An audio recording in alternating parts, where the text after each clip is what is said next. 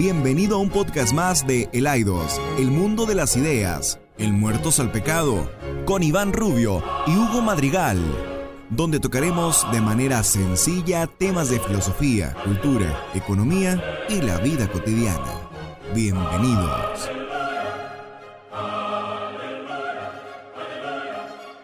Hola, hola, hola, ¿qué tal? Un saludo a aquellos que eh, se conectan a este eh, primer podcast de de Leidos. De Leidos. El mundo de las ideas. Vamos a ver qué, qué, sale. Un chiste ahí, ahí local con el Leidos. Acá, eh, bueno, me encuentro, pues ya, ya saben, aquí estamos en Muertos al Pecado. Y bien, pues me acompaña el día de hoy, mi estimado amigo y hermano, aquí el que me hizo favor de, estar presente en el café presencial que hicimos ya hace como un mes aproximadamente. Más o menos. Este, Y pues aquí me acompañó eh, el Leidos, así le decimos al... Así, así comenzamos a, secularizarlo entre nosotros, ¿no? Eh, el Leidos, el mundo de las ideas. Y pues bueno, aquí este, pues presento aquí al estimado que me acompaña. Eh, su nombre es Hugo Madrigal, él es licenciado en Derecho. En Derecho. ¿Derecho correcto. canónico? Sí. no, Derecho. derecho. Derecho en leyes. Le, derecho, leyes, sí, derecho. Derecho en leyes. Y también es, ahorita él es estudiante de, de filosofía. Él está cursando un diplomado. Un diplomado. Diplomado en filosofía. Sí, sí, sí. Este, bueno, pues quisimos aprovechar para pues, hacer una, aquí una conversación como espontánea, pero con temas un poquito más eh, pues de la vida cotidiana, mi estimado. Sí, más, más sociales, ¿no? Más, sociales, más culturales. Más, que... más de, de, economía, de que nos está yendo bien, nos está yendo mal, no traemos ni un peso en la bolsa. pero eh, tienes que mantener una actitud positiva, positiva en todo. Op optimista. Optimista es la palabra correcta. El optimismo. Sí, y, y, bueno, de hecho, el tema de hoy, estimado Hugo, pues yo creo que es algo que hemos visto demasiado.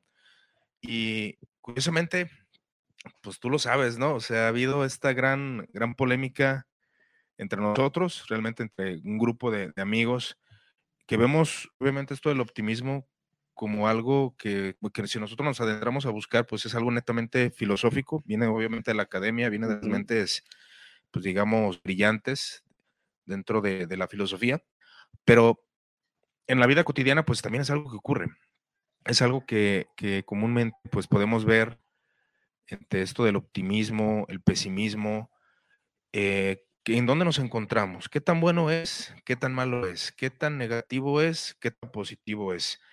Eh, dentro de la academia, eh, la palabra optimismo viene del latín optimum, que significa que es un término usado, fue un término usado eh, por primera vez para referirse a la doctrina sostenida por el filósofo, este, igual es Leibniz, Leibniz, Leibniz alemán, uh -huh. eh, pues el cual tenía una, como un deseo eh, de ver una, una, natura humana, que todo prosperara, el mejor de los mundos, uh -huh. nos encontramos. Entonces tenía ese optimismo, de hecho fue criticado eh, por este Blaise Pascal, me parece, no, es este, uh, bueno, se me, fue, se me fue por ahí el nombre, pero no me acuerdo.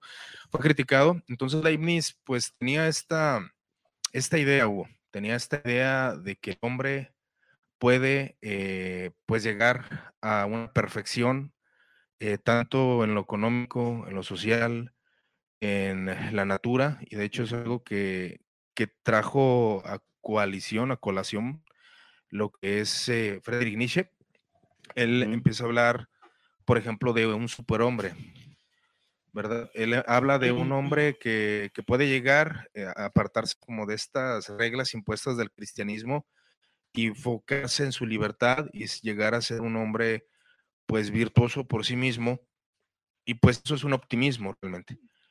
Porque hay, hay una infinidad de, de, de, cuestiones en este tema que me gustaría tratar contigo. Igual pues qué te parece si, si antes de comenzar porque bueno yo que me agarré hablando eh, pues eh, pues igual das un saludo y, y, hablamos un poco de este tema qué te parece no pues este aquí ya pues, son temas que incluso aquí el, el, buen Iván y yo hemos estado pues platicando no o sea realmente es como como algo cotidiano en nosotros cuando nos, claro. nos sentamos, ¿no? A platicar, pues referente a, di a, distintos temas, obviamente teología, filosofía, y vemos que de alguna otra manera este tema del optimismo pues se ha ido impregnando, ¿no? En, en la iglesia y en nuestra vida cotidiana. Creo que es algo con el cual incluso pues en, redes sociales lo, vemos que es como muy común, ¿no? Ya este tema de, de ser optimistas, a lo que yo lo puedo hacer con, con, ser este, pues fatalistas o poco, o poco optimistas, ¿no? Que, que muchas veces em, se critica o que pudiésemos decir, que incluso ya estábamos platicando un poco referente a esto, no es ser, bueno, yo no pudiera decir referente a que somos en cierta manera muy, muy fatalistas, sino más bien yo lo acomodaría en ser ciertamente, eh, ¿cómo, lo pudiera, ¿cómo lo pudiese expresar? Se me fue la palabra. Realistas, ¿no? Creo que la palabra, exactamente, es la palabra. es la palabra correcta que estaba acá buscando. Ser realistas realmente con aquello que nos rodea, ¿no? O sea, creo, que, creo que nuestro optimismo va a estar anclado siempre a, a, a esto real, ¿no? A, qué, es lo, qué son las herramientas que tenemos para poder superarnos o para amanecer de una manera óptima, ¿no? Claro. Y, bien, Hugo, pues ya hablando así como el tema más, más tendido, ¿no? De, por qué elegimos el fatalismo y el optimismo, por qué seleccionar este tema. Pero realmente yo en la vida cotidiana he visto cristianos, no cristianos, con una vida optimista, parece que no tiene ningún problema. Los ves en la calle, charlas con ellos y pues ves que, parece que les va bien en todo, ¿no? Y pues está ese optimismo dentro del, cristianismo donde yo soy bendecido, soy prosperado, igual dentro de los sectores de la mencionada sana doctrina. También esto es bastante común, donde tú charlas con una, con una chica, con un hombre que, que trae buen vestido, trae un buen carro, y te dice que es posible salir de la miseria económica, la cual pues yo creo que muchos hemos entrado últimamente en estos años, donde ha incrementado muchísimo, pues así que todo, todo lo de la economía, ya vas a, la tienda, compra, quieres comprar un kilo de huevo, y pues te sale 40 pesos, entonces cuando antes estaba 25, no sé. Entonces, eh, creo que hay una tendencia muy marcada de ser optimistas, eh, de buscar que, pues que todos tengan la misma sonrisa en la cara cuando aquí, aquí estamos hablando de que hay una gran, gran problemática en la manera de, que a veces la vida no es como quisiéramos. Y te pongo un ejemplo, mi Hugo. Por ejemplo, cuando empezamos a ir a la iglesia, ¿no? Que, nosotros creíamos que íbamos a lograr ser como el pastor, que íbamos a, tener un buen carro, que íbamos a, tener una buena casa, que íbamos a, tener todo ese tipo de, cuestiones. Pero la realidad ha sido muy diferente. Entonces yo creo que nos encontramos en una, en una realidad la cual empecemos a conocer donde eh, un ejemplo bien básico, ¿no? Con esto de la reforma, que, todos en nuestra adolescencia o juventud queríamos llegar a ser reformadores, maestros, etcétera, pero realmente nos topamos con una realidad de que si nosotros no tenemos apoyo de, personas, si no tenemos economía, si no tenemos la presencia aún física eh, porque no es lo mismo que un hombre rubio de ojos azules empiece a predicar acerca de un gran movimiento a que lo haga un hombre moreno, eh, chaparrito. Entonces vemos ahí una, una gran problemática de que esta persona puede ser optimista, digamos el chaparrito, puede ser optimista, puede tener un gran deseo de, de, obtener grandes cosas, pero nos encontramos con la realidad de que no es así. Y, y, claro que el optimismo me llama la atención porque creo que nace después de lo que es la Edad Media con la ilustración. En la ilustración. ¿Por qué? Porque realmente algo que el cristianismo nos ha mostrado, no, el cristianismo no es fatalista ni pesimista, aunque si nosotros nos quedamos en ciertos aspectos, por ejemplo, el pecado original en el hombre, que el hombre ya trae una naturaleza pecaminosa, que el hombre, eh, que el hombre, pues parece que, ya trae el mal de, de, paquete, ¿no? Entonces eso para alguien, de hecho para la modernidad, pues era algo pesimista. Era, ¿cómo es decir? ¿Cómo, cómo puedes decirme que yo naciendo del vientre de mi madre ya traigo problemas, ya traigo pecado, ya traigo maldad, traigo iniquidad? Entonces, la modernidad, pues intenta ser más positivista o más, más bien optimista, perdón, esa es la palabra. Más optimista. Eh, pero pues aquí te pongo un ejemplo de esto, ¿no? De que vemos que un hombre pobre, eh, que un hombre que a lo mejor no tiene mucha elocuencia, que no tiene ciertas capacidades, quiere lograr ciertos objetivos, pero hay factores externos a él que no le están permitiendo lograr y llegar a, un, a un premio, ¿no? Eh, y podemos hasta usarlo en la economía, ¿no crees? O sea, ¿qué, piensas tú de eso? Pues este, voy a tratar de, captar un poco, ¿no? De lo, de lo, que estás abordando aquí ahorita. Y sí, o sea, precisamente eh, hablando acerca de cómo es que cuando nosotros llegamos al cristianismo, pues sí veíamos como muy idealizado, ¿no? El tema del, del, pastorado. Creíamos o anhelábamos de alguna u otra manera que, el fin último del creyente, por así decirlo, por decirlo de alguna manera, pues precisamente es aspirar, ¿no? O, querer ser pastor. Claro. Claro, porque creo que de una manera muy subjetiva o en nuestro, en nuestro subconsciente, a lo mejor veíamos todo eso que rodeaba al pastorado, que a lo mejor también lo generalizo porque pues hay iglesias que, que tienen muchas carencias y que no tienen a lo mejor eh, el sustento como para que el pastor lleve una vida pues dentro de lo que cabe, dentro de lo que cabe, pues, pues cómoda, ¿no? A gusto, a gusto. Yo creo que también, pues, tenemos que tener ese cuidado de no generalizar, pero precisamente a lo que nos atañe o en el o en el contexto que a ti y a mí nos tocó desenvolvernos como creyentes, pues realmente eh, llegamos a una iglesia pues con mucha afluencia de, de ovejas, de personas, en donde pues obviamente los pastores llegaban en sus buenas camionetas, en un buen carro, vivían en, en, en, una, en, pues, en un coto de, de, alto pues, prestigioso aquí en Guadalajara. Sí, claro. Para allá, para, para Bugambil, Palomar. Sí, las zonas acá como, realmente como en Ciudad de México viene siendo que la Roma, ¿será? Ah, como la, la Roma, Polanco. Polanco, eh, satélite, creo, satélite, sí, sí. Sí, sí, o sea, entonces de alguna otra manera, a lo mejor inconscientemente, pues nosotros veíamos cierta prosperidad ahí, ¿no? Cierto, cierto, obviamente, pues comprendíamos en ese momento que, que era Dios, ¿no? Quien, quien, quien les bendecía de esa manera. Pero ah, precisamente lo que tú dices es que siempre cuando vemos a este tipo de personas que de alguna u otra manera han, han alcanzado cierto éxito, pues realmente tendremos que ver todo aquello que le rodea, ¿no? Porque precisamente creo que es una discusión que estábamos teniendo la otra vez. Aquí en México, solamente el 8% de las personas logran salir, o sea, logran migrar. Hay una migración de un 8% de, de, de, una persona de un estatus de escasos recursos a clase media. O sea, estamos hablando que realmente las clases sociales en México, y pudiese yo aventurarme y decir que incluso en Latinoamérica, son muy estáticas, pues. Difícilmente hay una migración o una afluencia de un porcentaje mayor que realmente pues yo creo que se tendría que buscar eso, ¿no? Una paridad en donde pudiese darse más oportunidad a aquellas personas para poder crecer, para poder desarrollarse, para poder desenvolverse, pero vemos que nada más es el 8% quien logra, ¿no? Salir de ese estatus de, escasos recursos y migrar a, a, una clase social media.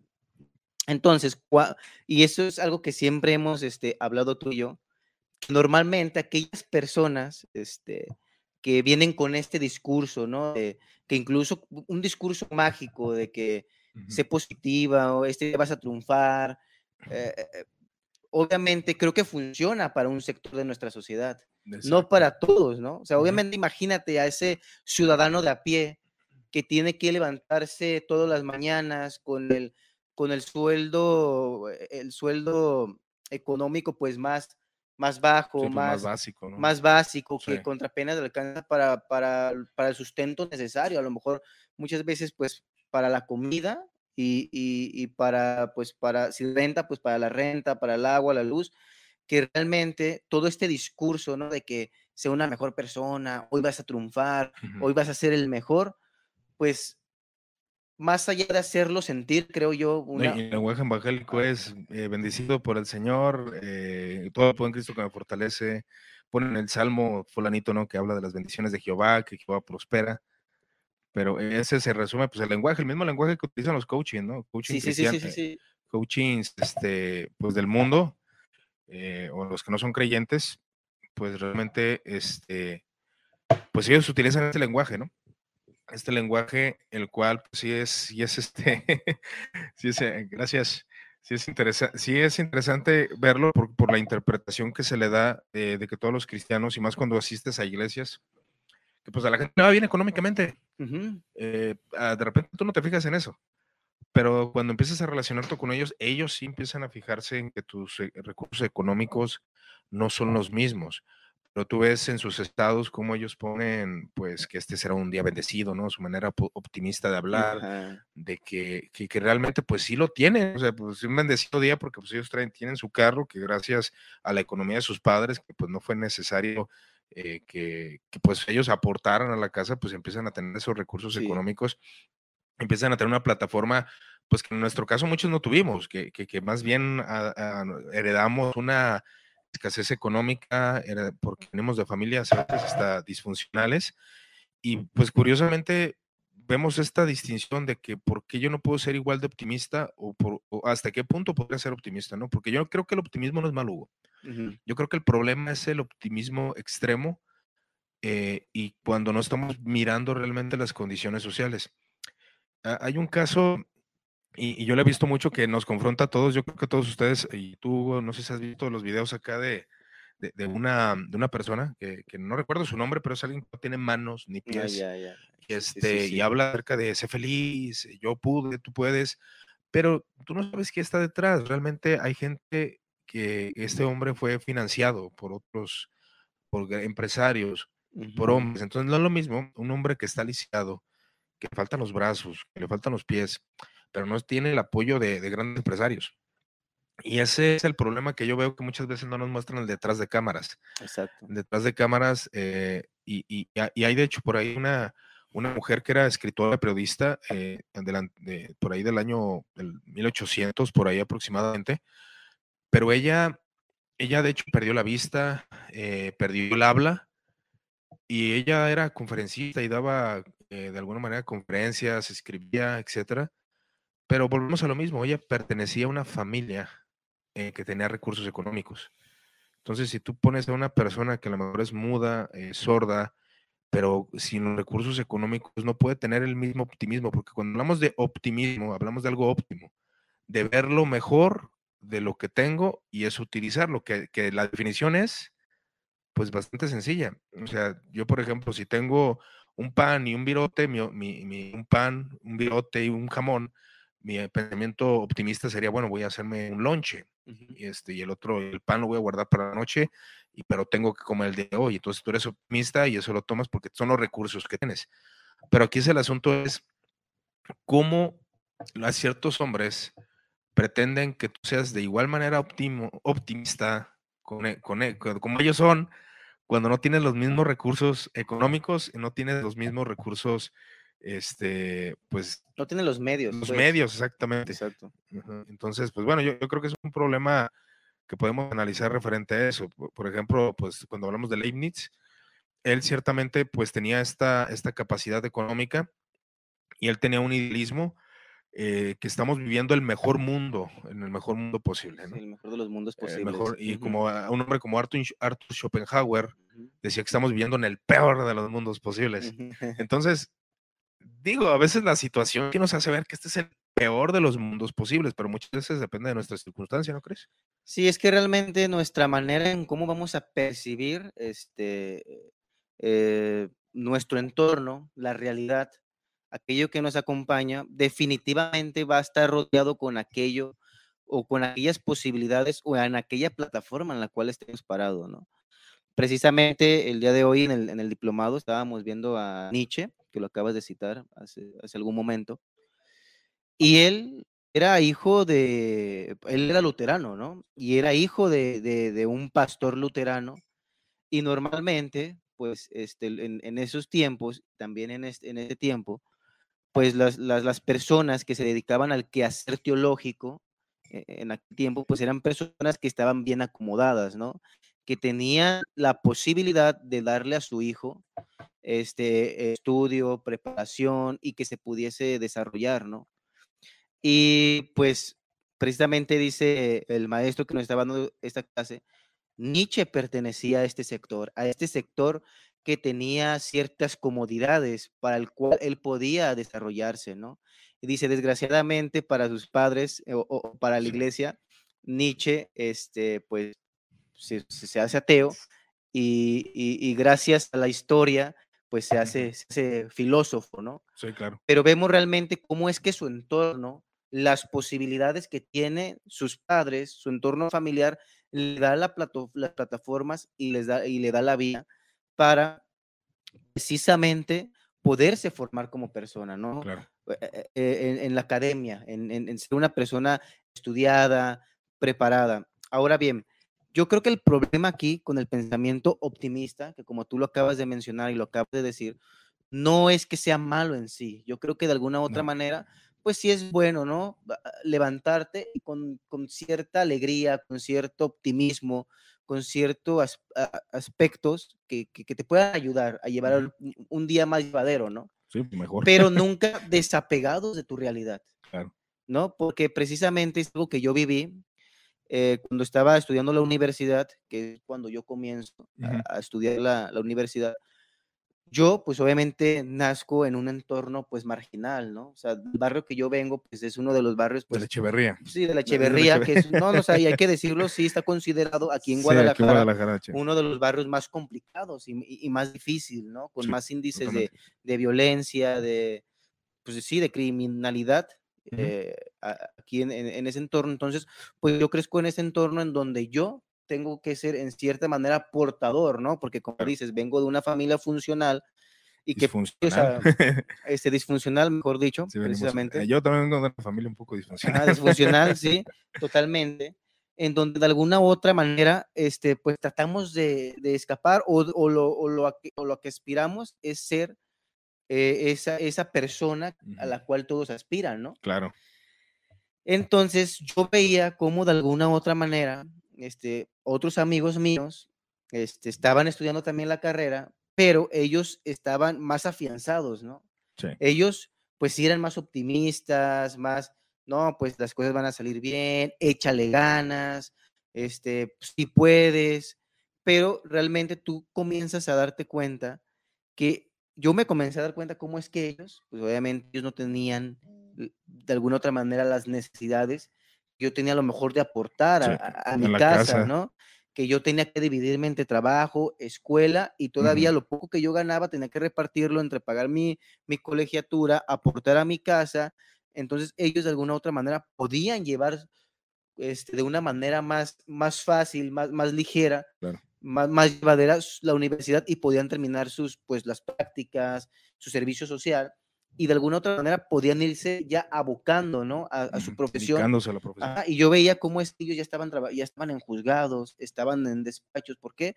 Porque pues la, la, la, plataforma en la cual ellos estaban, las condiciones que ellos tenían, o sea, no era algo netamente de, de condiciones cognitivas, ¿no? O sea, de conocimiento, de conocimientos, de capacidades. Yo Total. Te pudiese decir, bueno, a lo mejor no quiero ser yo acá muy, muy altivo y decir yo soy mejor que ellos. No, supongamos en, en, este, este presupuesto que tengo las mismas condiciones intelectuales y capacidades que ellos, pero a mí me estaba faltando algo, que era que, pues que yo no tenía esa libertad financiera. Ellos de alguna otra manera podían abocarse a su, a su, profesión de una manera más, pues, más entera, ¿no? Más, más, más de lleno. Entonces yo veo cómo ellos comienzan pues adentrar al mundo del derecho de una manera más fácil, pero definitivamente mi realidad no era su realidad. O sea, por más positivo que yo pudiese ser y que obviamente pues el cristianismo sí juega un papel fundamental en pues en mi vida, no no no lo digo que no, pero al final de cuentas yo sí veía que ellos iban despegando no por capacidades, sino por la plataforma en la cual ellos se encontraban. Sí, definitivamente. Pues fíjate, o sea, ese es un gran punto que toca este, porque las condiciones sociales, eh, de hecho ayer lo, lo estamos platicando, eh, la condición social, por ejemplo, de un lugar eh, influye mucho. Por ejemplo, aquí mismo hemos platicado con, con, un pastor que él pastorea en un rancho, o él tiene una congregación en un rancho. Y esta congregación tiene a lo mucho 15 personas. Eh, si él despertara así de manera optimista, exacerbada, diciendo que va a tener una iglesia de 5 mil miembros en un rancho que ni siquiera llega a los, a los mil, mil pobladores, pues obviamente está hablando de una irrealidad. Y nosotros podemos decir que probablemente seremos ricos, pero las posibilidades son muy, muy bajas. Sí, claro. Son muy bajas, ¿por qué? Porque no tenemos los medios eh, hay cosas que no controlamos.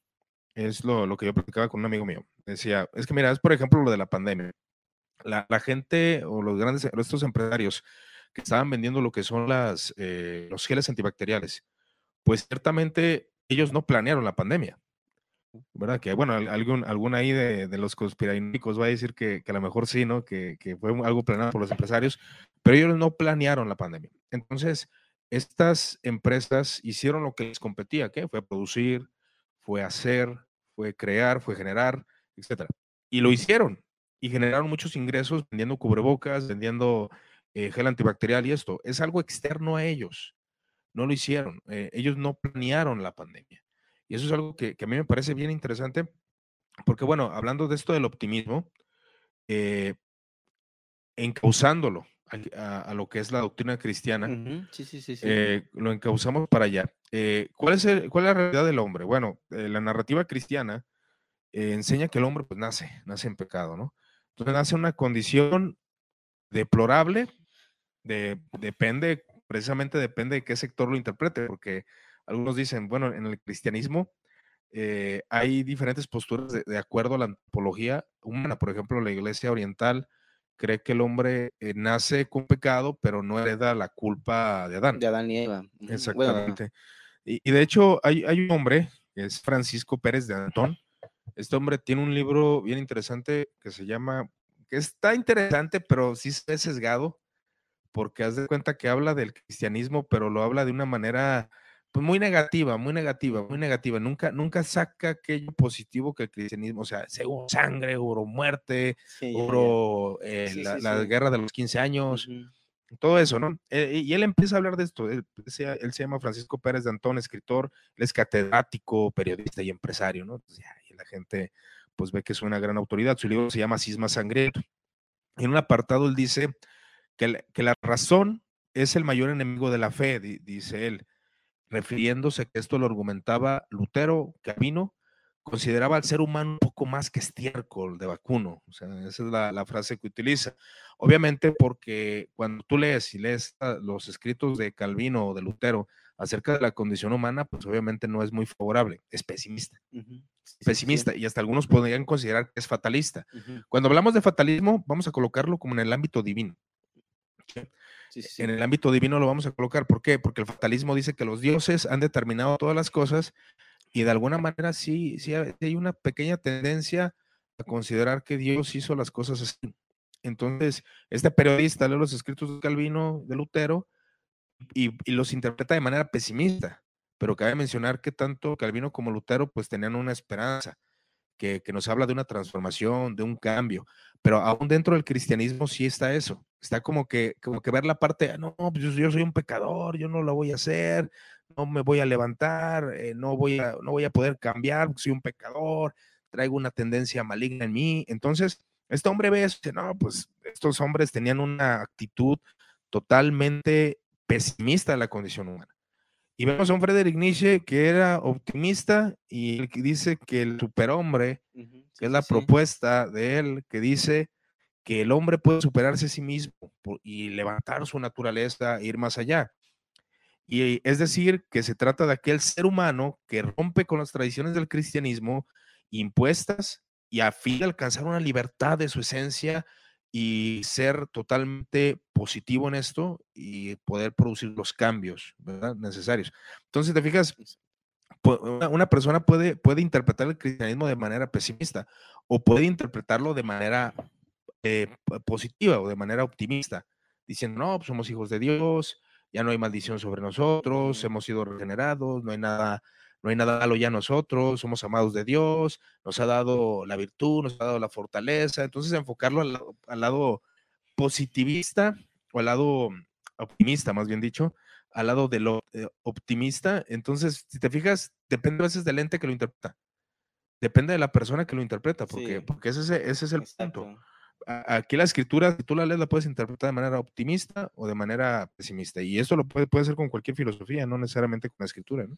Fíjate que se me hace interesante lo que, lo que planteas en cierta manera. Eh, el cambio del paradigma, precisamente como, como tú dices y argumentas muy bien, referente a que eh, una visión pesimista del, hombre, obviamente, eh, que nace, que brota, ¿no? De, Mm, del cristianismo es hacerle ver o hacernos ver que el hombre nace bajo esta, esta condición, pues, pecaminosa, ¿no? Este- Esta, condición de, de pecado, por ende, Sí. pues es, es esclavo y pues obviamente pues necesita de la gracia y todo ese tipo de cosas, ¿no? Claro. Pero, por ejemplo, Rousseau, que pues eh, eh, en, en- en su apartado del, del contrato social, porque como bien lo mencionas, este, son los modernos, ¿no? Los filósofos modernos, entre ellos Kant. Kant también creía que el hombre estaba, iba a un, iba avanzando Claro. para mejorar en todos sus aspectos, ¿no? Tanto moral, tanto moral, eh, este, ético, cultural, social, o sea, ellos eran optimistas, ¿no? Pero, por ejemplo, ahorita que, que traigo a colación el, el, el tema de, de Kant, y para dejar un poco claro acerca de Rousseau, ¿no? Por ejemplo, para, para el cristianismo en general, aunque había ciertas discrepancias en esto que tocabas de mencionar sí. con la iglesia ortodoxa, ¿no? De que pues realmente no heredaba, ellos creen que no heredamos el, e- el pecado de Adán y Eva. Este, Rousseau dice que el hombre, pues, nace en cierta manera neutro, ¿no? O sea, el, el hombre no es bueno ni es malo, Eso ya es algo sin- positivo de sino la que- naturaleza humana. exacto, pero vemos cómo es que ya Es aquí optimista. ese ya es optimista de la naturaleza humana, Claro. sino que es la sociedad quien lo corrompe, ¿no? Somos víctimas de la sociedad. Es la sociedad que quien nos, nos construye y nos va corrompiendo, ¿no? De alguna u otra manera. Entonces ahí vemos cómo ya, ya cambia este, este paradigma que se venía viendo, por ejemplo, desde, desde el- la Edad Media o el, o- o el medievo, en donde era No, una... pues, ¿cómo, ¿Cómo vas a decir que somos herederos del pecado? Somos seres limpios. No, y Entonces, que, y pues, que aparte la sociedad, ajá, ¿cómo, cómo es que la sociedad estaba construida ajá, en ese momento que era jerárquica, ¿no? O sea, tú iglesia, eres campesino, pues, pues eres campesino, Campesino. ¿no?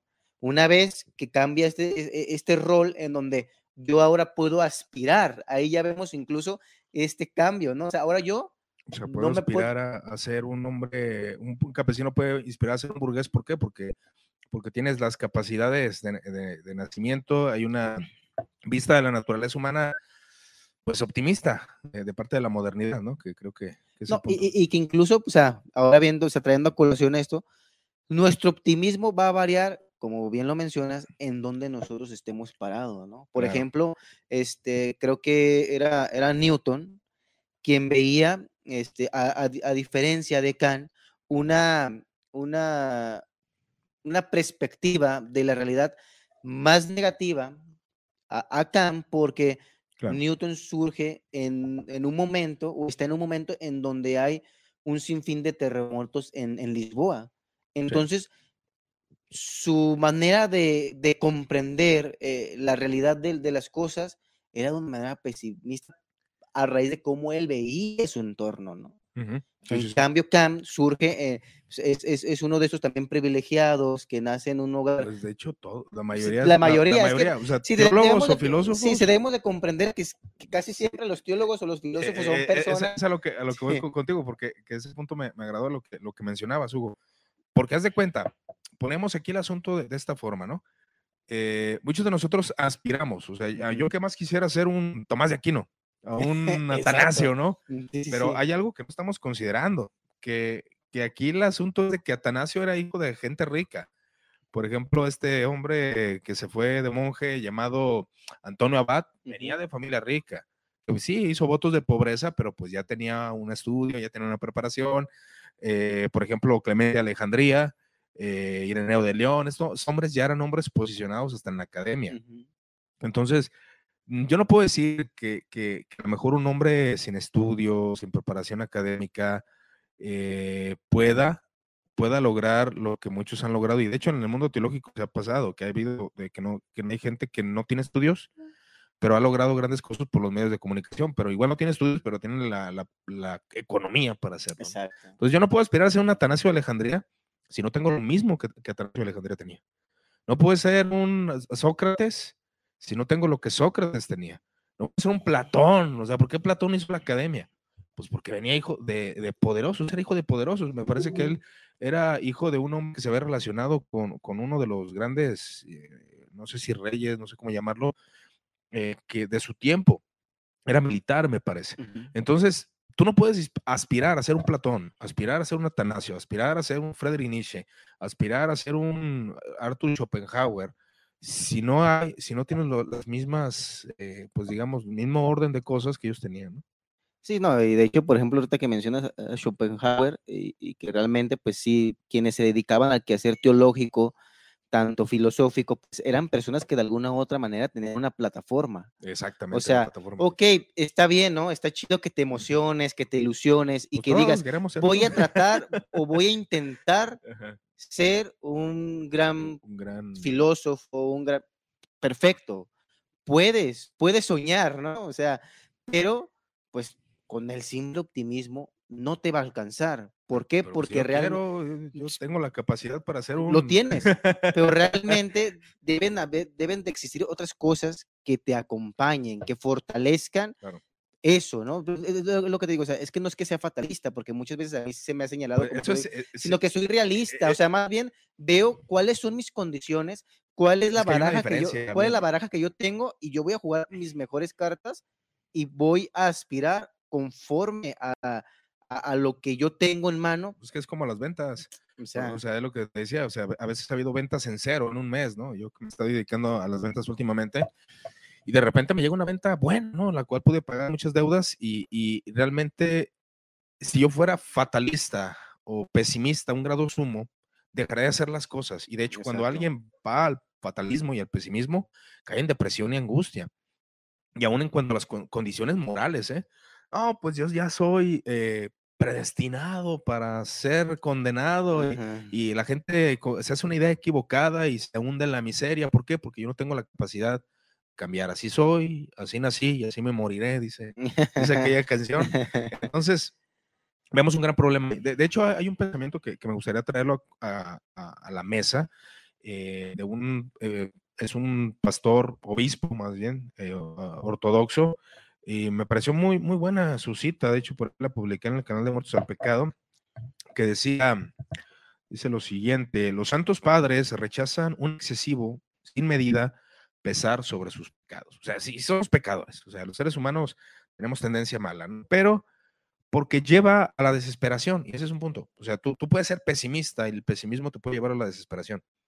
El pesimismo, la negatividad, el fatalismo de todo ya está ordenado y determinado y yo no puedo hacer absolutamente nada para cambiar mi condición, te puede llevar a esta depresión, a esta angustia. Y dice, esta congoja debe ser diluida con la esperanza en la misericordia divina. Dice, hay que afligirse y al mismo tiempo tener la esperanza. Fíjate, hay que afligirse y, es un equilibrio que me hace muy perfecto, bro. Que hay que afligirse, Sí. Porque a veces la vida no es buena, a veces nos está yendo muy mal. No, no, es que la vida es, complicada. No tenemos dinero, eh, las relaciones con la esposa no van bien, la relación, o no consigues esposa, o X. o sea, hay una infinidad de cosas que, que choca con el optimismo eh, totalmente idealista, idealizado, eh, idealizado, donde todo me va bien al 100, mi vida me gusta, me encanta todo, pero a veces es una careta de hipocresía realmente la que hay ahí, ¿no? Entonces, hay que afligirse al mismo tiempo tener esperanza. Y, eso al menos ha sido como mi manera de ver, de, ver la vida. Tú me conoces, a veces veo la realidad, veo que no voy a lograr ciertas cosas que quiero lograr por las circunstancias que me rodean, pero hay una esperanza. Dice, tanta tristeza, eh, tener tristeza porque con nuestros pecados enojamos a Dios y nos alejamos de Él, pero debemos tener esperanza, o sea, debemos tener tristeza por eso, porque enojamos a Dios por nuestros pecados, pero tener la esperanza porque tenemos un médico todopoderoso por todos nuestros pecados, el Señor Jesucristo que derramó su sangre por nosotros. Eso dice un hombre llamado Ambrosio de Optina. Y, te digo, o sea, menciono esta cita porque aquí habla de, una, de, algo, porque habla, hablamos de optimismo, tanto en recursos económicos, de relaciones sociales, de recursos, eh, de dinero, de eh, de cuestiones de virtud y de moral, que muchas veces cuando fracasamos en la vida del creyente, como, platicamos con un amigo de que pues esto no es lo mío, estoy fracasando, no, no es aquello que en lo que yo quiero, y pues te vuelves pesimista de tal grado que dices, no, pues esto no, no es para mí. Entonces, ahí tenemos una, una gran, una, un, gran como, como, como equilibrio, esperanza, pero también hay que afligirse, porque ya cuando hablamos de un optimismo y de hecho tú, tú, me lo, tú me lo habías dicho, sí, sí, sí, un optimismo así muy, muy recalcitrante, tóxico, algo está ocultando esa persona. Sí, sí, sí, sí. No, e, y fíjate que, bueno, ah, tomándome de lo que, lo, que estás diciendo referente a, a, este tipo de personas, o sea, yo inmediatamente cuando yo veo una persona, estas personas que vienen, ¿no? Que, que, que son muy alegres, que son muy, muy optimistas, que, que muy educadas, muy propias, inmediatamente, a lo mejor de una manera, pues, eh, en mi subconsciente, inmediatamente veo como que, como que prendo, ¿no? Las, es la, el alerta, ¿no? De decir, sí, como diciendo, esta persona me está ocultando algo, ¿no? es, eso que ella es, realmente no es ella, o sea, esta persona, o sea, es mejor que tú, es mejor que tú me llegues de una manera más, más sobria, pues más tranquila, ¿no? No, tan, no tanto con todo este discurso mágico de que, no, hola, buenos días, ¿cómo estás? Y eh, vas a triunfar, si tienes para triunfar, porque digo, o sea, realmente esta persona creo que me está mostrando algo que no es, ¿no? Y precisamente, ahorita que estabas hablando acerca de, de, de, ver la vida, ¿no? De una manera, porque la vida es compleja. O, pues, a lo mejor siendo justos, también es compleja a medida eh, de cuál es nuestra condición, ¿no? Mm, social y, económica. Claro, ¿no? Pero creo que, por ejemplo, viene a, viene a, mi mente el, tema, el mito de Sísifo, ¿no? De, de Albert Camus, ¿no? Que al igual que Sísifo, que estaba, que, creo que es un titán o es un semidios, que había sido condenado por los dioses a repetir la misma rutina, ¿no? A tal grado de que nosotros nos vemos reflejados en esa, en esa analogía, ¿no? En donde realmente vemos que todos los días repetimos la misma, la misma mm, rutina, rutina ¿no? En donde llegamos al punto de que decimos que la vida es absurda, ¿no? Claro. Y, y, vemos que el absurdo de la vida, ¿no? Porque nos vemos eh, eh y la, la, vida llega a ser absurda. Sí, llega a ser absurda, como ¿no? creyentes, sí, sí, sí, sí, sí, totalmente. Aún el servicio en la iglesia, o sea, porque, porque a veces pues idealizamos el servicio de voy a servir al Señor, voy a hacer esto, voy a hacer lo otro, pero resulta que la iglesia por unas y por otras está una patada y pues es, es absurdo porque es bueno, aprendí algo, pero fue absurdo ciertas cosas de tanto esfuerzo, tanto cariño. Yo pensaba que iba a lograr esto y no lo logré porque pues las cosas no fueron favorables para ti. Sí, o sea, a mí lo que dice pues Albert Camus, o sea, realmente es un vitalista, ¿no? Porque dice, por más absurdo que parezca la vida y por más compleja que algunas veces sea, vale la pena vivirla. ¿Por qué? Porque él en su libro dice, yo, yo veo como personas este, que son sanas, se apresuran a destruirse a sí mismos, ¿no? Y hay personas que están enfermas, que quieren, que se aferran a la vida. Y por más absurda que en, ocasiones parezca la vida, pues realmente vale la, vale la pena vivirla, vale la pena disfrutarla, pero siempre en ese justo equilibrio, ¿no? De decir, ok, perfecto, entiendo mis condiciones, entiendo a qué puedo aspirar. A partir de eso, de lo que yo me conozca y lo que yo conozca, es donde yo debo de comenzar a construir mi realidad y a construirme como persona. ¿Por qué? Porque también está... tienes, ¿no? porque también está este otro tema que vivimos totalmente en un individualismo. Y este individualismo optimista... Pues sale peor, porque yo no conozco a ningún ser humano que haya salido a flote solo. ¿De qué man Exacto, o sea, ¿de qué manera somos optimistas, de una manera egoísta, como sociedad, somos egoístas porque somos optimistas para nosotros mismos. Yo, yo, solo yo me voy a esforzar para mí, voy a ser mejor para mí y no somos optimistas para cambiar también la realidad de los demás. ¿Qué tanto yo influyo con mi optimismo? Que debería de ser realmente ese el tema. ¿Soy optimista? No nomás para mí, para yo ser mejor, para yo ser exitoso, o para yo ser mejor cristiano, mejor creyente, no. Voy a ser optimista a, pues medida de yo. O sea, el bien común. Como el bien común. El bien común. Eh, para yo buscar también ese bien común en donde tú también te veas favorecido en la congregación o en la iglesia, porque era lo que nosotros estábamos viendo y que en el otro podcast también tocamos acerca de la polis, ¿no? Cómo, y que incluso eh, nos íbamos al, al tema de, de, Sócrates, en donde cuando él es condenado, es condenado por, y, a él le dan dos, dos vías, la muerte por cicuta o el exilio. Y él dice, no, pues a mí, para mí sería más injusto tomar la vía del exilio porque ¿dónde voy a, a filosofar? ¿Dónde me voy a construir yo como persona, como filósofo, para poder contribuir? Porque los griegos creían que eh, nos construíamos como individuos a través, de la, polis. Y eso es, eso es lo que debería de fungir. Pues, la como estudiante de teología o el estudiante de filosofía, pues ¿de qué le sirve estudiar filosofía si no va a tener dónde ejercerla? ¿O de qué le va a estudiar teología o psicología? O sea, ese es el problema eh, que yo veo de, de esto del individualismo. Fíjate, o sea, estamos hablando de que uno piensa que puede lograr las cosas por sí mismo.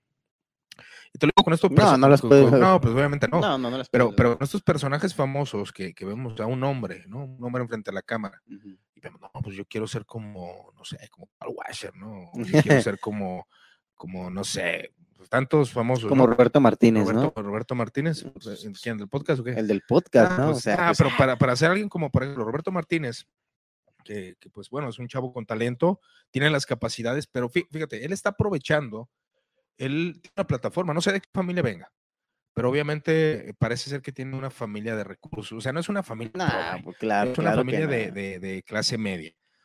Eh, puede que hasta más, no sé, no, no, desconozco quiénes sean sus padres, pero, pero obviamente él es alguien que bajo sus capacidades humanas, bajo sus habilidades, comienza a tomar de lo que, de lo que tiene a la mano y explota este proyecto que, que él hizo, se hizo famoso, de hecho es uno de los más podcasts más escuchados de México, y es muy famoso este hombre, lo conocen en, en varios lados, este, este chavo.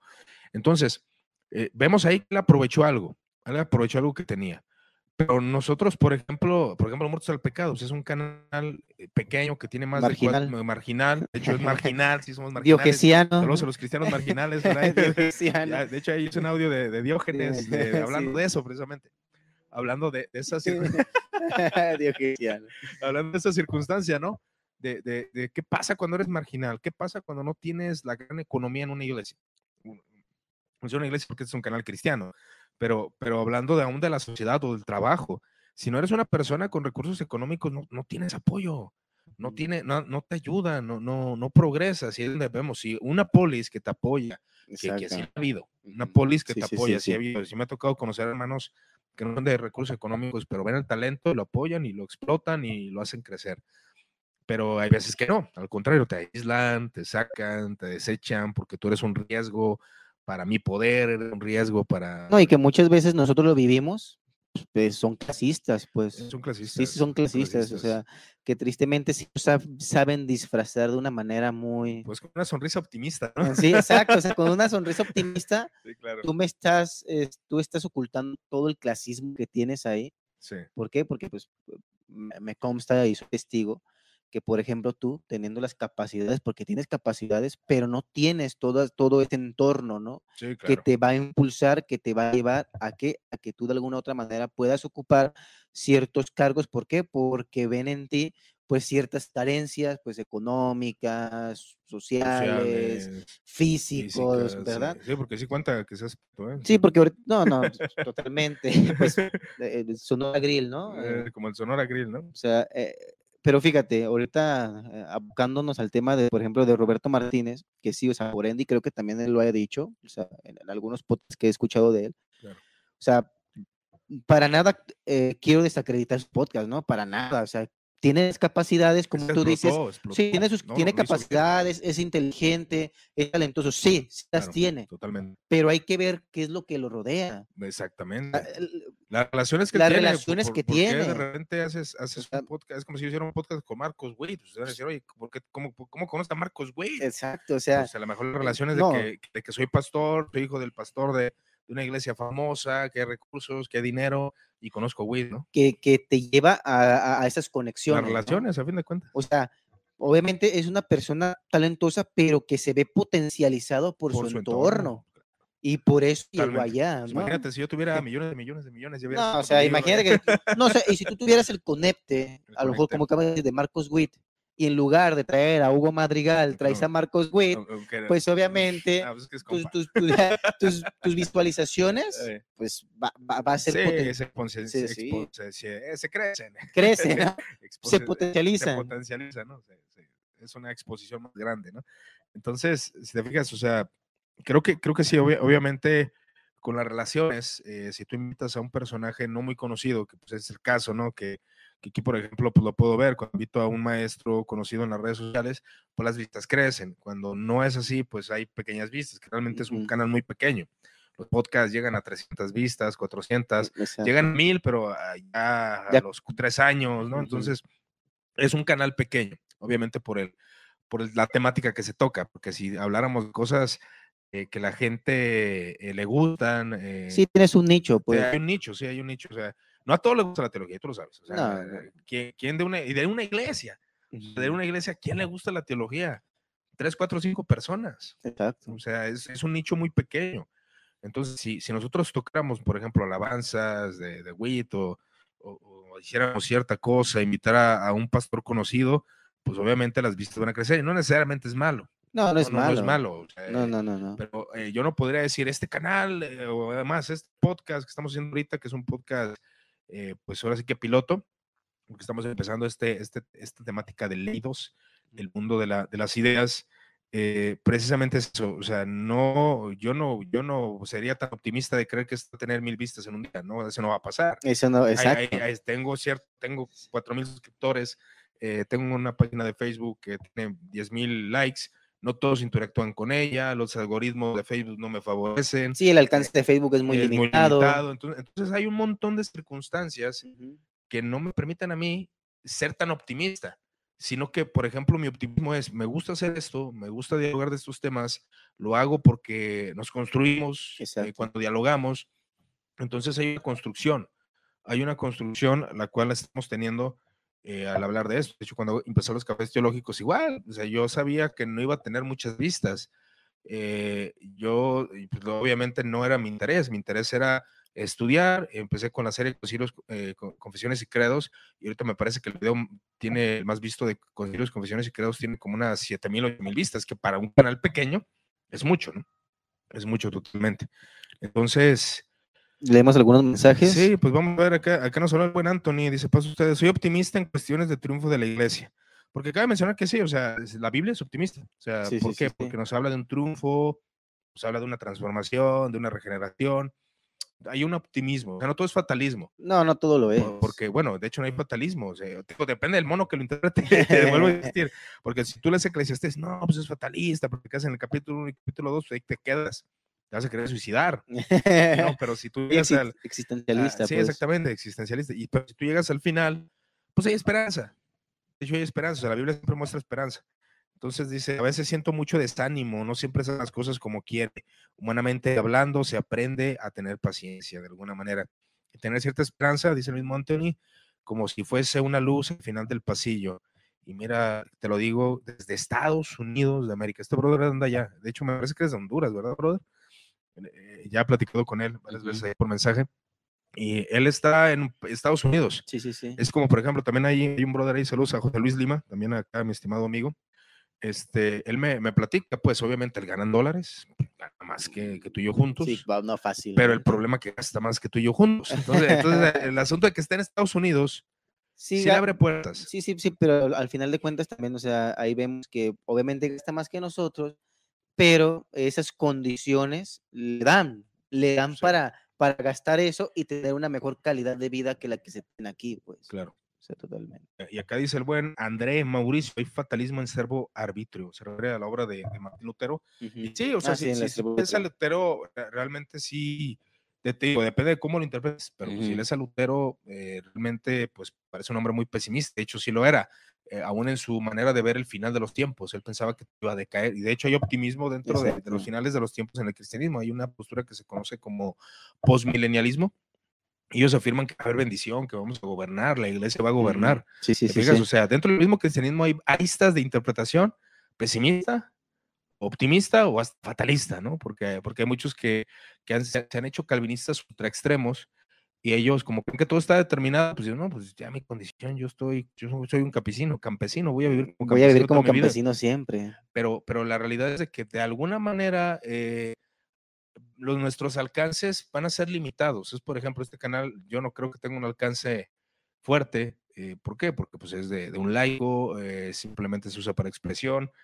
Pero pues no podría ser tan optimista de creer que este canal va a tener un millón de suscriptores, sería imposible, ni siquiera uno de los canales más, eh, más de esa doctrina conocidos tiene suscriptores, sería un engaño. Sí, porque realmente tu nicho, o sea, tú, ahí, vamos donde es la realidad, o sea, tu nicho, ser reales. Eh, o sea, de ser real es que tu nicho es, es, es un grupo pequeño. Es un grupo pequeño, o sea, a lo mejor si tú dejaras este, este y te abocaras a alcanzar otro tipo de temática, otro tipo de aspectos, pues tu potencial va a ser aún mayor. Claro, pero pues qué satisfacción habría, ¿no? Porque una cosa es de que tú te dediques a los temas controversiales. De hecho, en redes sociales es muy común eso. Sí, sí, sí. Hay, hay pastores que utilizan mucho el clickbait y pone de por LGTB es humillada por cristiano, ateo eh, es refutado por este hombre apologista, ¿no? Entonces, ese tipo de clickbait hace que la gente se añada, se añada, se añada, se añada. Pero es lo mismo, o sea, es como vivir bajo una careta dentro de una institución que está haciendo corrupción y para agradarlos a, los, a ellos tengo que fingir. Probablemente ya hablamos cuestiones de ética. Yo no puedo fingir estar bien con alguien cuando sé que esas personas están haciendo mal. Entonces, aún en cuestión de esto, de lo, de lo que se hace en este canal de Mundo al Pecado, aún aplica la ética, o sea, tengo mis límites, no puedo pasarme de esos límites, o sea, al menos yo, no puedo pasarme de esos límites. Mi límite es investigación, si quiero hablar de algo, pues me pongo a leer de perdida un libro. Sí, sí, sí. O sea, tener la esencia de leer un libro al menos del tema, eh, o dos, ¿no? Eh, pero sí, este, hablar de, cierta doctrina o de cierta postura sin haber indagado, pues yo creo que ya es un error eh, ético, ¿no? También. ¿No crees? Sí, o sea, totalmente. Eh, creo yo, o sea, eh, hablando acerca de, esto, es que sí es bastante importante, ¿no? Y también, por ejemplo, una de las críticas que hace, por ejemplo, Marx y este Engels a, a los jóvenes hegelianos precisamente es esta, ¿no? No, no eh, tener o no inmiscuirse en los asuntos sociales, ¿no? Porque, por ejemplo, para los jóvenes hegelianos que en ese momento se estaba dando todo este movimiento, ellos tenían una percepción de la realidad, de cómo debería de organizarse la sociedad, que obviamente al ser ellos teólogos, o sea, la crítica de, de Marx y de Engels hacia ellos es que ustedes no tienen una percepción real de las cosas.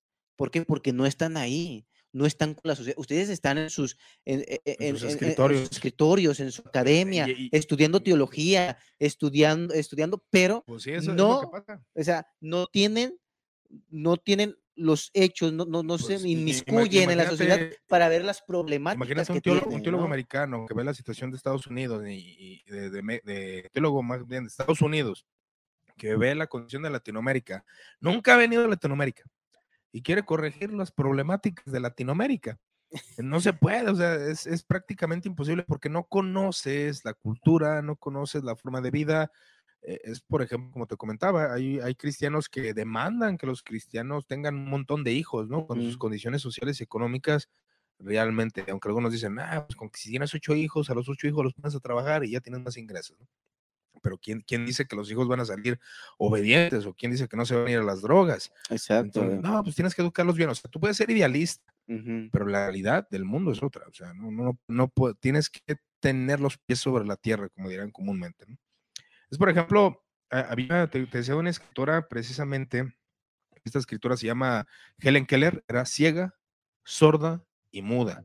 Escribió, dice, ningún pesimista ha descubierto el secreto de las estrellas ni ha navegado por los mares desconocidos, ni ha abierto una nueva puerta al espíritu humano. Y pues bueno, lo dice, ningún pesimista, alguien que, se cierra a sí mismo, no va a salir de, su, de, su, posición. Ahora, yo, yo creo que alguien optimista, equilibrado, puede lograr ciertas cosas. Para él a lo mejor será positivo llegar a ganar 1.500, 1.600 pesos cuando ganaba 800 depende del crecimiento de la persona, pero la realidad es de que no todos logramos la victoria, o sea, no todos llegamos a ese poder, no, no todos vamos a lograr ser gente económicamente estable, puede que llegamos a la vejez y realmente tengamos el cuidado de nuestros hijos, pero de manera muy eh, eh, pequeña, ¿no? Entonces, por ejemplo, esta mujer, pues obviamente venía de una familia de recursos. Obviamente tenía ese problema, era ciega, sorda, muda, sí, sí, sí. pero tenía quien la apoyase. Entonces es un punto. No, y luego también sucede algo, algo particular, ¿no? Y precisamente ahorita que mencionas a, esta mujer y también mencionas, por ejemplo, el tema del, del que está, pues, que no tiene sus que brazos, no tiene sus sus- brazos. ni sus pies. No Imagínate, ¿Cómo se ¿no? llama el hombre? O sea, imagínate, eh, imagínate esta imagen en donde a lo mejor tú estás pasando por un momento pues apremiante, difícil, complicado. ¿Por qué? Porque así es la vida. O sea, la vi- y más cuando venimos de un contexto pues eh, de escasos recursos, que venimos escalando, que venimos escapando, ¿no? De esa sociedad.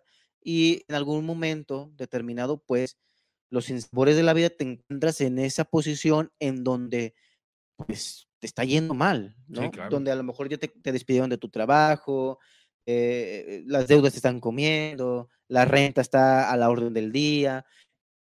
De repente te encuentras a esta persona eh, que está deseada, que, que no tiene brazos, pues más allá de, de- hacerte sentir bien, pues yo creo que te hace sentir mal, Sí, ¿no? dices, Porque "¿Cómo- ¿cómo, cómo- puede ser cómo esta persona que está cómo incompleta, este que hombre, no tiene sus pues, miembros? ya, tiene, ya está casado y tiene una linda esposa y bueno, quién sabe qué haya detrás de eso, ¿eh? No, no, o sea, es lo que te digo, o sea, te, te ha- te hace sentir peor. ¿Por qué? Porque como es que esta persona eh, que, que- está lisiado, que no tiene muchos, muchos de sus extremidades. Tiene este optimismo, yo que estoy completo, Sí, no sí. puedo salir de este bache. Exactamente. Pero como tú dices, cuando, ¿qué le rodea? ¿qué le ese rodea? es el punto. ¿quién lo está financiando? ¿Quién, está ¿Quién le está apoyando? Es ¿Quién le es está aportando? yo, yo sé una frase por ahí en un podcast que tengo con el estimado JR.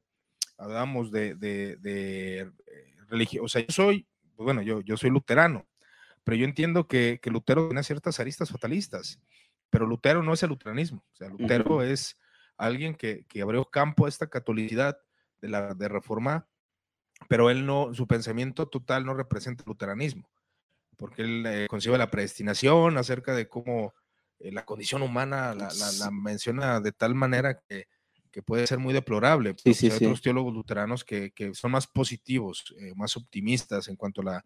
En cuanto a la No, pues incluso San Agustín veía distinto, ¿no? Sí, sí, ajá. sí. De, de hecho, o sea, hay aristas dentro del luteranismo referente a la condición humana, de que hay, hay un optimismo realmente, o sea, hay una, no, no son tan negativos en cuanto al hombre, en cuanto a las capacidades del hombre. ¿no? El hombre puede decidir, el hombre con la gracia, obviamente, pero pues tiene sus capacidades y coopera con esta gracia, ¿no? Entonces, sí, hay, hay, uno, hay algo optimista en cuanto al hombre, que el hombre, eh, bajo sus capacidades limitadas, puede hacer ciertas cosas, ¿sí?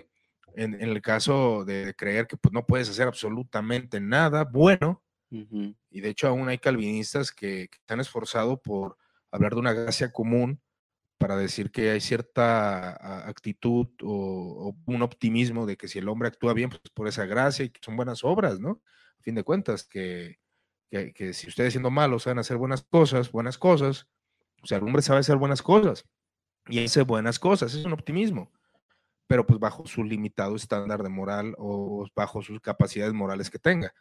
Y, y eso entra, pues volvemos en lo mismo, en tanto la economía, tanto a, a- a la virtud, a la moral, a la ética. Tenemos capacidades. Tú, por ejemplo, pues no te puedes exigir ser un gran estudioso si no has leído en 10 minutos.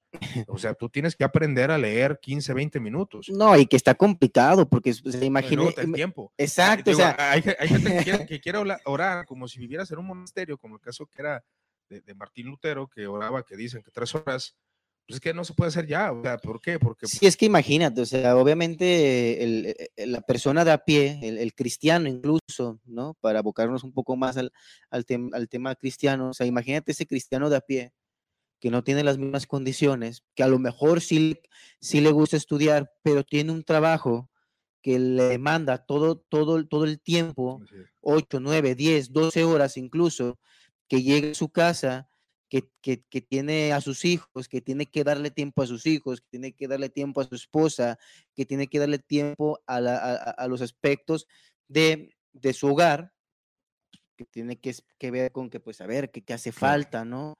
¿Qué se necesita? Tengo que, tengo que dedi- dedicarle tiempo a mis hijos, y más cuando los niños están en la escuela, que hay que ayudarles con las tareas, y más cuando a lo mejor también su esposa estudia, obviamente ese tiempo está reducido. Exactamente. Realmente ya no se tiene el tiempo. Sí, pues, no, no, Entonces- es igual, no, no es igual. Por ejemplo, yo tengo un camarada, pues tiene su negocio y usted lee porque tiene su negocio y lee mucho.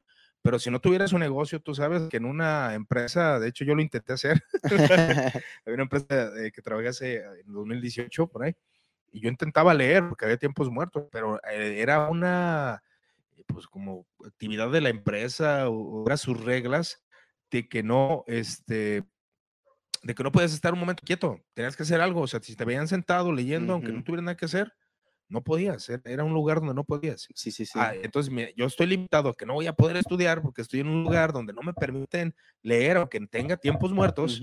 a un dueño de una empresa, a un dueño de un negocio que a lo mejor no tiene clientes ahí en la mano y puede agarrar su libro y ponerse a leer. ¿Por qué? Porque es hijo del dueño. Entonces, la, la, es diferente la, la, situación de cada persona. Sí, porque yo lo que te pudiese decir, porque también está muy de moda este, esta frase, ¿no? El pobre es pobre porque quiere. Pues, algo que realmente es, no, sí es erróneo hasta cierto punto, ¿no? ¿Por qué? Porque realmente el pobre no es pobre porque quiere. Pues, volvemos, y, a lo mismo. volvemos a lo mismo. Y yo, yo, yo, te pudiese decir, y creo que te lo he comentado muchísimas veces, que de, de, alguna u otra manera, el rico, o sea, el rico, ¿no? Porque realmente hay que hacer esta distinción del rico, del white sican y el, que es clase media, ¿no? Porque el white sican, yo creo que es el, esta clase mediera porque yo creo que es la clase mediera quien siempre tiene esta narrativa de decir, no, es que si puedes salir adelante, si puedes crecer, el pobre es pobre porque quiere, o sea, no, es que realmente el pobre no es pobre porque quiere. ¿Por qué? Porque no es que muchas veces no pasa por el esfuerzo, porque tú puedes ir a, a, una, a la sierra y ver a, los nativos de, esa población que se levantan temprano, que, que se esfuerzan, que trabajan, pero no tienen incluso ni siquiera las mismas condiciones que tú y yo podemos tener en una sociedad, ¿no? Que a lo mejor ellos para poderse desplazar, y que incluso, por ejemplo, por ah, en, un podcast que también escuché de una persona que, que viajó a, una de estas, a una de estas comunidades indígenas, este, esta persona se dedicaba a hacer artesanías. Para que esta persona se tenía que levantar temprano, comenzar a fabricar sus artesanías y tenía que hacer un trayecto como de dos, tres o cuatro horas para llegar a una comunidad que era un poco mayor, que pudiésemos decir que a lo mejor ya era un rancho o ya era un pueblo, a vender sus artesanías. Entonces, nosotros vimos ahí que las condiciones pues, las cuales rodean a estas personas no es por esfuerzo, no, es por dedicación. Es, es, eh, ¿cómo se le dice? Geográfico. Es geográfico. no puedes controlar eso. Tú, tú, tú, controlas que naciste en México con un totonaca güey, o acá un totonaca moreno como yo. No, esas cosas no se controlan. O sea, y es obvio, obvia, es algo, es una obviedad, pero es algo que no se considera en este pensamiento optimista. Entonces tú, tú, llegas a esa persona con un pensamiento optimista, decirle, ánimo, vas a vender tus piezas, vas a vender tus artesanías, hoy vas a triunfar, hoy vas a salir adelante, mira, salió el arco iris y ese es un significado de que vas a salir adelante, que vas a triunfar. Pues imagínate, esta persona va a decir, o sea, no inventes. Sí, de hecho. O sea, por más optimista que sea, pues mi realidad es esta, mi no es este. Hay un escrito que hice ya aproximadamente ahí en el, el 24 de este, de, este año, en curso, el, mes 4, ¿no? Que fue enero, febrero, marzo, abril. O sea, en México, pues ya sabemos que hay un grupo llamado White eh, no, no, difiere a otros países de Latinoamérica, porque creo que, no sé cómo lo mencionan en otros países, pero tienen sus, nombres para esos huevos, como de Argentina también hay, hay mucha ascendencia europea. Entonces hay como como ciertos términos, ¿no? Igual sería bueno que los que están presentes comentaran cómo les dicen a, los de clase alta, que, suelen ser blancos de sus países de Latinoamérica. Eh, bueno, en el caso de los Whitezican, pues son mexicanos que tienen ascendencia europea, son de piel blanca, Así que aquí él es de piel blanca, pero pues no tan blanco, es, un color como naranja. Entonces son, son personas acomodadas, acomodadas económicamente, o sea, son hijos de empresarios. ahí, vemos esto, porque tuvimos conocido gente, gente cristiana rica. Sí. Pero obviamente, ¿por qué son ricos? Porque ellos hicieron su riqueza. No. Pues, vienen de familias que ya tienen su negocio, ya tienen, este, eh, ¿se puede prender la, aquí la ahorita? Este, que tienen su negocio, que tienen, eh, pues ahora sí que, que, esta, pues esta riqueza ya, entonces ellos ya tienen una plataforma, ¿no? Entonces son hijos de empresarios, este, este tipo de gente. Y, pero una característica es de estos es que viven en su burbuja. Entonces en el cristianismo hay gente que vive en su burbuja optimista. No, pues tú puedes hacerlo, puedes estudiar, métete al seminario. Pero ¿por qué le dices que se meta al seminario? O sea, tendrá el tiempo, tiene los recursos, tiene la capacidad, tiene esto, ¿por qué tú quieres agregar a tu burbuja a esta persona? Entonces, tienen idealismos inalcanzables como tener cinco hijos, este, como pues. tener un BMW, eh, como pero no, con tu esfuerzo, el Señor te va a bendecir, trabaja, lucha, o sea, no te, no te hablan de una prosperidad como mágica, como Cash Luna, como estos hombres, ¿no? Sí, sí, sí. Sino que te hablan de una prosperidad bajo tu esfuerzo.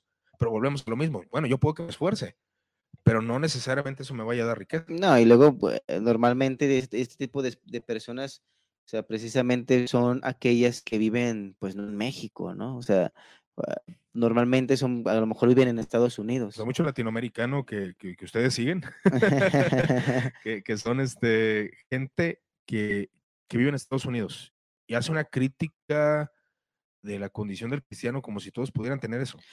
Sí, es que, que es muy desventajosa o no, o, sí, ¿por qué? Porque realmente en Estados Unidos las condiciones de vida son totalmente distintas. Las prestaciones, incluso allá, si tú tienes un hijo, se, el, seguro social o las prestaciones sociales son muchísimo mejor que las que tenemos aquí. O sea, en ocasiones, incluso aquí una persona para que pueda este, dar a luz, o una, mujer en este caso, es ni siquiera en ocasiones se le garantiza. Tiene que estar afiliada, tiene que ser trabajadora, cuando incluso pues, la misma constitución dice que es un derecho humano por ser mexicano, no te dice por ser trabajador, te dice por ser mexicano que puedas tener acceso a ese tipo de, servicios sociales. Y vemos que incluso muchas de estas, mujeres, ¿cuántas, ¿cuántas veces hemos visto aquí en México mujeres que no se les quiso dar la atención en, el, seguro social y que tienen su, hijo muchas veces en la calle o en, o en el carro o en, o, o, en la banqueta, ¿no? Sí, sí, sí. ¿Por qué? Porque no se le quiso dar esta seguridad social. En Estados Unidos sí se, sí se les otorga. O sea, tienen acceso a unas, a unas mejores prestaciones sociales que, las que tenemos en México. un pastor, yo publiqué ahí en mi Facebook privado, eh, agradeciendo al IMSS. Eh, ya estoy hablando del 2000, ¿qué será? 2018 aproximadamente. Tú sabes que yo, yo siempre me, me, ha gustado esto de tener seguro social, ¿no? Hasta lo estoy pagando de mi propia forma ahorita que estoy trabajando independiente, ¿no? Eh, pero ¿por qué? Porque me ayudó en un momento que mi madre se me puso mal, pues fui a que, que, que, el seguro me la atendiera, me la atendieron, el doctor, el doctor la, la pasó, eh, la atendieron muy bien, gracias a Dios quedó, quedó excelente.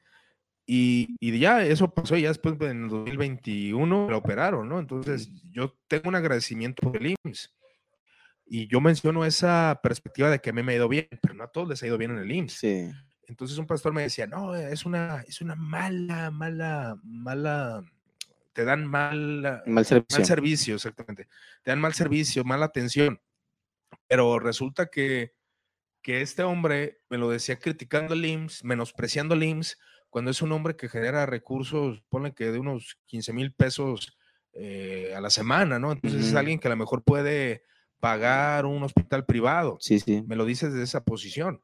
Pero yo que no puedo pagar un hospital privado, para mí el, el IMSS, bajo sus carencias que las tiene, pero también tiene sus lados positivos, porque una operación de IMSS que, que, hace poco hicieron a mi madre, me hubiera costado por fuera unos 100 mil pesos, ahí no me costó absoluta, bueno, nada, entre comillas. Entre comillas, sí, porque, tú estás, sí, sí, estás pagando esa prestación. Pero no tendría yo la capacidad monetaria para pagarlo de, de golpe, ¿no? Entonces, soy optimista en el sentido de que pues el INSS me fue bien, o sea, soy optimista de que lo estoy pagando porque sé que me va a ayudar, pero eh, soy pesimista en cuanto, en cuanto sé que probablemente no me dé una buena atención. No, y a manera de que pues, precisamente tendremos que dar eh, ser justos, en este caso tú que le estás haciendo cierta justicia, pues que has recibido un, trato, pues este, una atención, No como uno quisiera, pero, ha sido bueno. obviamente como mexicanos y como ciudadanos, pues tendríamos que ser críticos, ¿no? Porque yo creo que no tendríamos que aspirar a eso. O sea, como que buscar el lado bueno, el lado positivo, de una manera muy, muy minoritaria, ¿no? Yo, yo, sería muy optimista al decirte que el Seguro Social, o sea, sería un lugar donde te dan una atención excelente. Porque no lo es, ¿no? Lo Es. No lo es, no, o sea, Yo, yo, no puedo exagerar, la, obviamente me, veo un realismo de que no puedo ser optimista de decir que voy a pagar un seguro eh, más alto o voy a pagar un hospital privado, porque no puedo. Entonces yo estoy limitado a mis circunstancias, no puedo ser optimista en ese sentido. Sí. Ah, no, pues junta, sí, junta, pues, ¿de cuánto, no? Y lo que estás pagando en seguro, eh, júntalo. Pero no es tan sencillo, ¿no? las, los costos de un hospital privado no es tan sencillo. Entonces, tú te das cuenta de que tú puedes ser optimista, de querer lograr grandes cosas, pero estás limitado. Estás limitado, sí.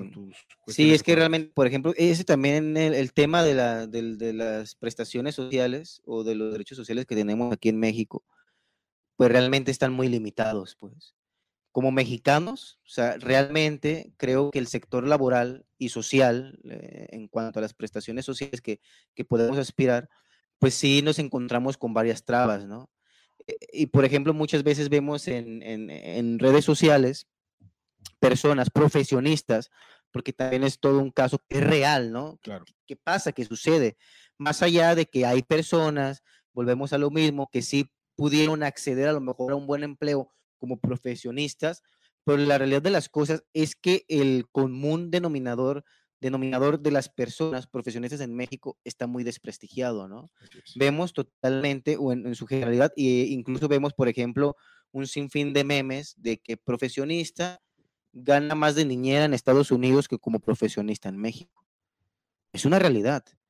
El sistema laboral mexicano y sus prestaciones sociales están, están totalmente este, arrebasadas.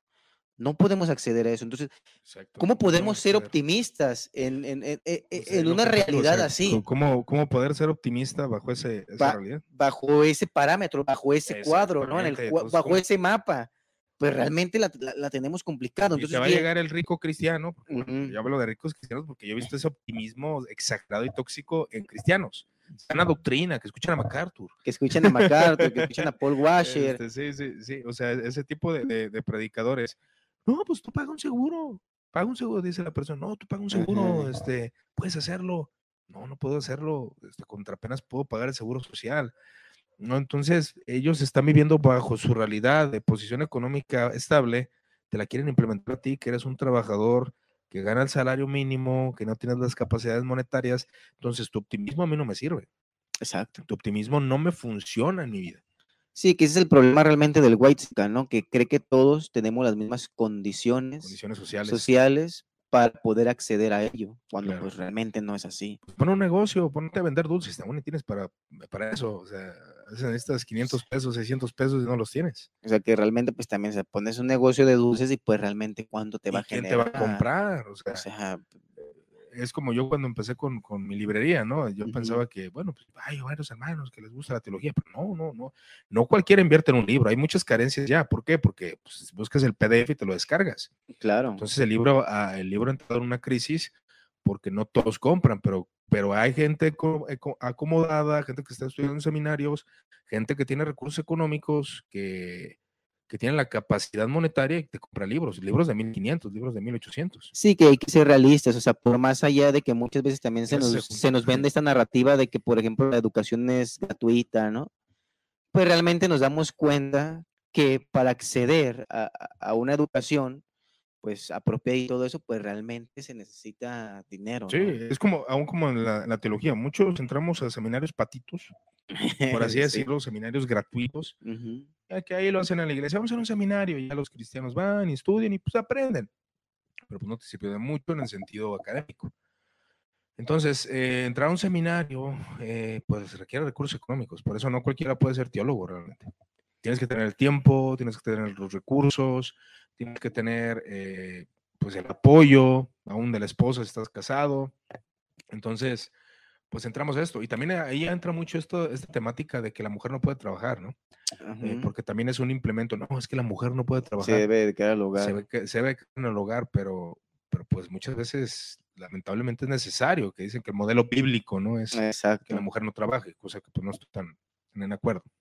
No, es que realmente yo creo, y, no, es que queramos de alguna u otra manera, este... Que sería bueno. Acomodar, ¿no? Lo, que la palabra de Dios dice, porque al final de cuentas creo que sí hay algo interpretativo en ello. Sí, claro. Ahorita precisamente lo que tú dices de que eh, el cristiano, este cristiano acomodado, que, que enseña como casi, casi un dogma o casi, casi de una manera muy rígida el hecho de que es pecado que tú este, tengas un, criterio para cómo vas, que, que, tu natalidad la tienes, este, controlada, ¿no? O sea, tienes controlada tu natalidad precisamente ¿por qué? Porque comprendes lo complicado que puede ser tener hijos. Tener hijos. y este toda la responsabilidad que conlleve. Obviamente, pudiésemos decir que realmente muchos, que incluso yo, yo, yo puedo decir que a lo mejor ni siquiera desconocen, ¿no? Porque realmente este tema, toda, toda esta doctrina que dice que realmente tú no tienes que controlar tu natalidad, pues realmente es, es un pensamiento puramente griego, ¿no? Que los griegos, que de hecho, por ejemplo, San Agustín enseña eso. que la mujer que, que, para, para, reproducción. para reproducción, que era que los griegos veían que la mujer era para reproducción y el placer era entre, pues, entre, hombres, entre varones, ¿no? Por eso, por ejemplo, pues Sócrates, pues se dice que buscaba a los, a los, a los pubertos, es un tema, tema muy complicado lo de la natalidad, eh, porque yo sé que hay posturas que sí indican que, que no debes de utilizar métodos anticonceptivos eh, y ser optimista, ¿no? Y decir, bueno, el Señor lo proveerá, el Señor proveerá lo que Dios me dé, ¿no? Es un tema complicado, pero creo que también entra en esto, ¿no? De, ser optimista y decir, bueno, pues yo voy a tener hijos y el Señor va a proveer lo necesario para, para, vivir. Y bueno, yo he conocido familias que, que han tenido escasez, ¿no? han sido optimistas y han tenido escasez y la carencia se nota. Eh, o de voy a servir al Señor, el Señor proveerá, dará el pan necesario y resulta que... Y resulta que, no, es así, no es así. ¿no? Entonces, eh, tengo que buscar el reino de su justicia y todas las cosas serán añadidas y resulta que no, no tienes ni siquiera para comer. Claro, que también es todo un tema, ¿no? ¿Qué es eso de buscar el reino de Dios y su justicia? Es, una mala interpretación. Sí, sí, sí, hacerlo así como mencioné es una mala interpretación. Sí, sí, sí, claro. Porque, porque el Señor, pues bueno, se refería a otro tipo de cosas y de que estas cosas le serían añadidas, ¿no? Este, pues hablan de un trabajo de, de, diferente categoría, ¿no? Pero bueno, yo creo que pues igual, no sé si quieres dar unas palabras finales, Hugo, este, ya para finalizar este primer podcast de Leídos. De Leídos y espero que aquí nos sigan Ahí hay algunos temas, ¿no? Que estamos proponiendo sí, para... Sí, por ejemplo, eh, bueno, este fue el, entre el pesimismo y el optimismo. Pues yo, yo llegaré a esta conclusión de que creo que sí tenemos que tener una postura optimista, pero realista. y, pesimismo, claro que sí, a veces las circunstancias son pésimas, como dice la palabra, son pésimas y no podemos continuar, a pesar de que estamos viendo que es como si veamos que esta casa ya se está desmoronando y se va a caer, eh, pues ser pesimista y decir, esto va a destruir, vámonos de aquí. Vámonos de aquí. Pero ser optimista sería, bueno, ya se, ya se cayó, pues vamos a hacer lo posible por construir, pero ya en, eh, bajo las posibilidades, porque si no tienes el dinero y la casa se cayó, pues de nada te sirve ser optimista. Si no tienes las o si las personas no son idóneas para ese trabajo, pues realmente no puedes hacer nada. No sé si quieras decir. Eh, no, ya a lo mejor para, para terminar, encontrar, como tú dices, en dónde estoy parado. Exacto. O sea, cuál es mi realidad. Puedo, ah, en el lugar en donde yo estoy, las cartas que yo tengo en mi mano, jugarlas de, de la mejor manera. Porque es obvio que nuestro optimismo o nuestra realidad es distinta a la de una persona pues capitalista, rica, que él, su manera incluso de invertir, de, visualizar la realidad es totalmente distinta a la mía. Entonces, sí, en efecto, yo creo que incluso puedes disfrutar esos momentos en donde, porque a mí me ha pasado y me he levantado eh, con la aptitud menos, eh, y es cuando yo he visto que me va incluso hasta mejor, ¿no? O sea, yo me he levantado ahora, a lo mejor. No depende de tu, de tu positivismo exacto, mental. Exacto, exacto. sí, estoy, Como te va a ir en el día, no depende qué tan positivo te levantes. No, claro. Porque incluso te puedes levantar con la mejor aptitud, aptitud y ni siquiera te va a ir tan bien como tú lo planeaste. Claro, claro. Porque a mí me ha pasado incluso que yo me levanto de una manera pues, poco positiva, optimista, mejor dicho, y me va o sea, digo, no inventes. hay cosas que no controlamos, ¿no? Eh, como, gracias a Dios, por ahí, pues digo, yo me dedico a esto de la venta de libros y pues sí, llegan meses malos, pero de repente llegan meses buenos y, y cae una venta de que una escuela necesita tantos libros, o sea, de mayoreo, Y pues yo no lo determiné que eso pasara. No puedes controlar eso. Yo no lo era- controlé. Yo lo que hacía era, bueno, pues ponerme granito de arena de estar eh, eh, exponiendo mi página, etcétera, etcétera. Y pues llega el contacto, ¿no? Entonces, no es algo que yo controle. O sea, yo no estaba positivo de, ay, voy a vender tanto. Pues yo no sabía. Sí, es, es, es como el tema de los estoicos, ¿no? Que incluso ahorita el, tema del coaching lo ha, lo ha traído, pero pues obviamente de una manera pues, ya más adaptada, más des- desvirtuada, donde el estoico precisamente decía eso, ¿no? O sea, hay aspectos que yo no puedo controlar. Yo no puedo controlar, por ejemplo, estoy buscando trabajo, en el caso que tú estás buscando trabajo, tú te preparas para esa entrevista. Sí, claro. Tú vas a la mejo- en la- a- a- con la mejor Dispo- disposición para que, para que te acepten en este trabajo. Sí, pero pues no depende de ti. pero no depende de ti. Depende la de decisión Si no depende de si ti. les agradaste. Entonces ahí es donde tú dices, eso yo no lo controlo Exactamente. y te tienes que dejar llevar, ¿no? Y es, y es precisamente... No, y, este- y hay gente que critica, no, pues que no encuentras trabajo. Pues es que no es que no encuentre trabajo. eh, en el caso de varias personas que, me, que así lo han dicho, no es por él, o sea, es porque realmente la empresa está muy competido el asunto. Hay amigos conocidos que son contratados en lugar tuyo, que son cosas que tú no controlas. Son cosas que no controlas y es precisamente lo que, lo que decían los estoicos, ¿no? Cuando ponían esta, esta analogía o esta historia de la, de la carreta. Cuando dice, o sea, tú puedes ser este, ese, ese perro que se sube a la carreta y se deja llevar por el destino.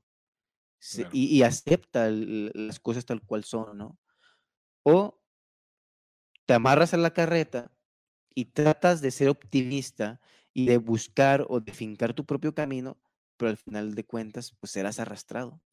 ¿Por qué? Porque no, no vistes esas variantes. Hasta dónde yo puedo llegar con lo que yo soy. Obviamente, imagínate, si el día de mañana te llega una persona, Iván, y te dice, ánimo, yo te voy a financiar, eh, prepárate, este, te voy a pagar tu escuela. Obviamente, tú vas a crecer. ¿Pero por qué? Claro, Porque pues es tienes- obvio, porque Ah, obvia- obviamente si alguien llega con los recursos económicos, tú ya tienes la mentalidad de que, bueno, es que quiero hacer muchas cosas. Vas a buscar, buscar, buscar y vas, te va- se va a favor- favorecer tu circunstancia. Pero si no tienes los recursos económicos, por más que hagas, bueno, vas a tener un pequeño límite. ¿Cuál vas a poder hacer? Por ejemplo, ahora es muy fácil que alguien haga un canal de YouTube, que exponga ahí, que enseñe y todo. Pero pues no estás teniendo las ganancias, a lo mejor gente te ubica, pero no estás teniendo ganancias, no estás construyendo dentro de una organización, etcétera, etcétera. Entonces, aquí la realidad es de que estamos limitados a lo que tenemos, eh, si te- lo, depende de lo que tengamos, y realmente sí, debe haber una esperanza siempre. Sí, claro. Sí, debe haber una esperanza. Quiero lograrlo, pero también tener en conciencia que muy probablemente no lo vamos a lograr. No lo vamos a No lograr. lo vamos a lograr. Sí, sí, sí. sí. Entonces, bueno, pues yo creo que, que hasta aquí dejamos este podcast. Les agradezco aquí a los que estuvieron, al estimado Esteban. Saludos, hermano. Y acá decía el Andrés, sin embargo, Lutero ya en su vejez, fíjate, eso me pareció muy interesante, Ujú.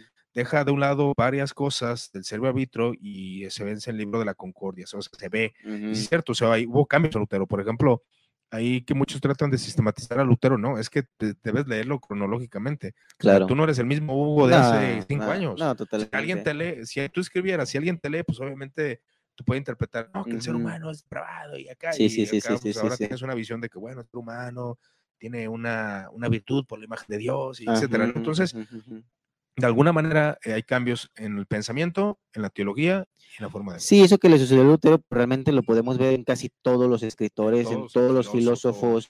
cómo es que incluso, por ejemplo, incluso los diálogos de Platón, hay diálogos de juventud y hay diálogos de madurez, ¿no? es. Entonces, obviamente, pues sí, nuestra manera de, de comprender la realidad, obviamente va a ir, o sea, y nosotros lo vivimos. Cuando éramos jóvenes de 20, éramos más idealistas, éramos más optimistas. creíamos- o sea, o sea, éramos más nosotros creíamos que iba a optimistas. hacer una reforma Exacto. este, acá en Guadalajara, eh, y cuando no teníamos ni los recursos, no teníamos ni a lo mejor ni la capacidad intelectual, Ajá, no teníamos la retórica, no teníamos el apoyo de los poderosos, que fue el caso Exacto, que, que hubo apoyo de, de los burgueses. Exacto. Obviamente sin reforma no hay dinero, o más bien al revés, sin dinero no hay No hay reforma. sí, sí, sí. O sea, ningún movimiento, ningún movimiento surge si no hay dinero, si no está financiado. Sí, exactamente. Entonces, eh, de hecho, pues los movimientos ahora actuales pues, son financiados, vienen de poderosos. Pues sí, también el tanto mismo, católicos como el mismo laje, ¿no? Que, Sí, el que- Agustín Laje es ajá, financiado. o sea, ajá,